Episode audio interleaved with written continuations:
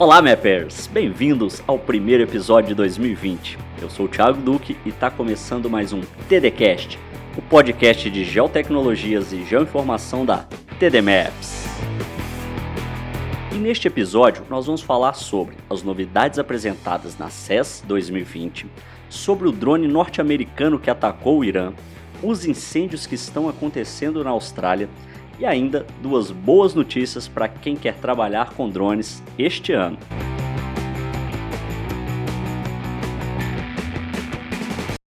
E o ano mal começou e já tem muita notícia sobre geotecnologias para 2020, principalmente sobre lançamentos de produtos.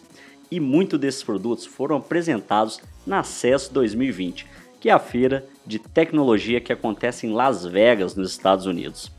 E por lá participam grandes empresas do mercado e várias startups dos mais diferentes ramos. Este ano, para você ter uma ideia, foram mais de 1.200 startups. Teve produto de tudo quanto é jeito: robôs, celulares, TVs, carros e, é claro, drones. E um dos que pintou por lá foi um drone autônomo e à prova d'água, o Power Egg X que é um conceito de drone que também serve como uma câmera de mesa, seja lá o que signifique, mas é mais ou menos o drone ficar em cima de algum lugar sobre um tripé. O drone tem autonomia de 30 minutos, filme em 4K e vários recursos de inteligência artificial, como reconhecimento de face e de voz. E o que caracteriza ele para ter esse nome é que ele tem um formato de um ovo e ele lembra mais ou menos aí um ovo de avestruz pelo tamanho, né, que é bem grandinho. Teve também drones submarinos em formato de peixe, que é o BIC. Ele mergulha até 60 metros por 90 minutos e faz filmagens em 4K com uma lente grande angular de 150 graus. O projeto ainda está em financiamento no Kickstarter, por 549 dólares. E a promessa é que eles vendam por até mil dólares depois desse financiamento. E falando em filmagens, quem ganhou o prêmio de inovação foi a Insta360 Go, que é uma microcâmera que filma em 360 graus. E o surpreendente é que ela pesa apenas 20 gramas. E pensa levar essa maravilha para um trabalho de campo, sem ocupar espaço, sem ocupar peso e ainda filmar em 360 graus. E por falar em trabalho de campo, imagina você levar uma pochete para guardar suas cadernetas, lupas, canetas e ainda carregar o seu celular automaticamente sem fio. Isso mesmo, totalmente wireless.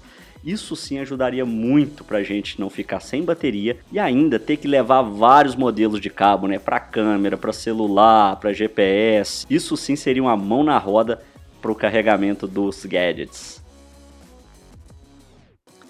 Porém, o que mais chamou atenção provavelmente foi o conceito de táxi aéreo, no melhor estilo do modelo VTOL, que são aqueles drones, né, que decolam e pousam na vertical e depois eles voam como um avião comum.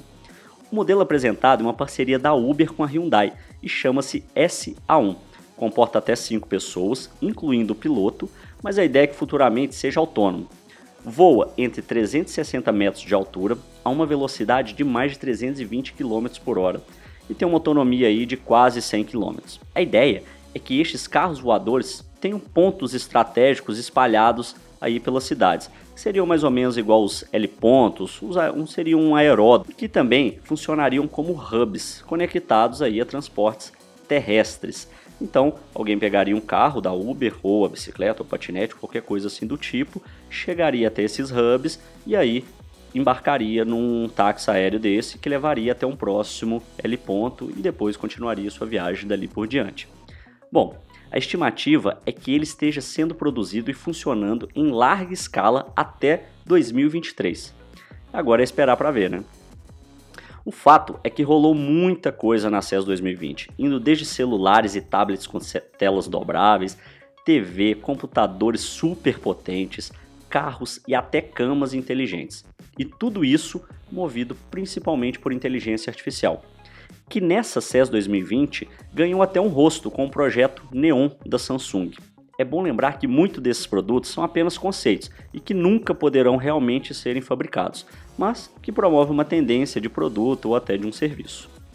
Ah, se você quiser ver mais informações, fotos e vídeos desses produtos, eu deixei os links na descrição do episódio. Só procurar aí que tá tudo facinho de acessar. Bom, saindo um pouquinho da CES agora e entrando num outro assunto que foi muito comentado logo nesse comecinho do ano, foi o ataque dos Estados Unidos ao Irã. Independente do desdobramento dessa história, um dos aspectos que se tem falado muito são as características do drone que realizou o ataque. Ele é conhecido como MQ-9 Reaper e apelidado de Predator B ou 2, por ser o substituto do seu antecessor que é o MQ-1 são drones militares fabricados pela General Atomics Aeronautical e têm valores na casa dos 15 milhões de dólares. O exército americano possui 93 desses drones na frota. É muito drone para se ter aí numa coleção, né? Sobre a aeronave, ela tem 20 metros de envergadura, 11 metros de comprimento e pesa mais de 2 toneladas. O seu alcance pode chegar a mais de 1.500 km e tem uma autonomia aí de voo de 27 horas, chegando a uma velocidade de até 400 km por hora. Por se tratar de um drone múltiplo, ele pode carregar diferentes tipos de bombas, muitas vezes teleguiadas. E isso faz com que ele seja um dos mais letais drones existentes até hoje. Querendo ou não, a origem dos drones remetem a usos militares. embora atualmente seja usado para as mais diversas finalidades, ainda é uma máquina de guerra. Bom, ainda falando de drones, só que de uma maneira positiva agora, uma boa notícia é que surgiu essa semana, bom, na verdade ainda é um rumor, né? É que a DJI voltaria a fabricar drones da linha Phantom 4 Pro V2. Desde meados do ano passado, a DJI tinha comunicado que vários modelos deixariam de ser fabricados, e dentre eles a linha do Phantom 4 Pro, e que mais tarde também deixaria de fabricar essa versão 2. Porém, surgiram mensagens na internet mostrando um comunicado da DJI a seus representantes que voltará a entregar unidades do Phantom 4 Pro V2. Este modelo foi o último drone da linha Phantom 4, que a partir de agora vai ser só chamado de P, uma alusão a Phantom. Aí. E este modelo é considerado o queridinho dos drones comerciais aí, civis, né, por parte dos prosumers. Prosumers são aqueles consumidores mais exigentes e que muitas vezes empregam equipamento de forma mais profissional. A entrega das novas unidades está prevista para acontecer já agora em janeiro.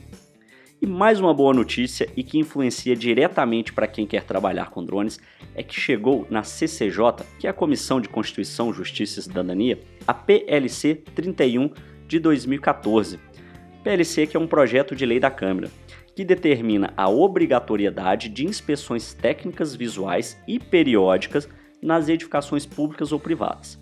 Se isso for aprovado, uma área bastante promissora para os drones, que é a da inspeção, irá se tornar obrigatória.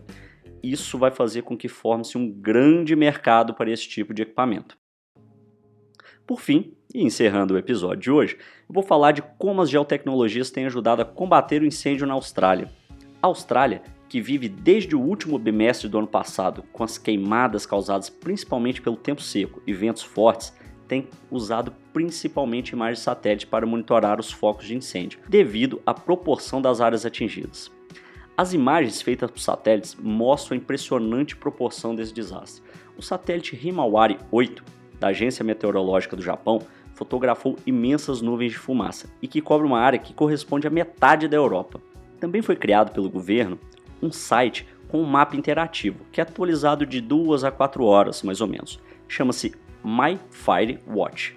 Nele é possível acompanhar os focos das últimas 24, 48 e 72 horas. O serviço é oferecido pela Landsgate Satellites Remote Sense Service. E, se você quiser conhecer, pode acessá-la pelo link que eu também deixei na descrição. Bom, então foram bastantes notícias aí nesse comecinho de ano, né? Ainda tem outras acontecendo e à medida que elas forem aparecendo, eu vou noticiando por aqui. Se você quiser saber mais informações sobre geotecnologia, geoinformação, não deixe de me seguir nas redes sociais. Procure lá por T de Thiago, D de Duque, Maps, de mapas em inglês. Então por hoje é só, espero que tenham gostado desse primeiro episódio e até a próxima semana. Tchau!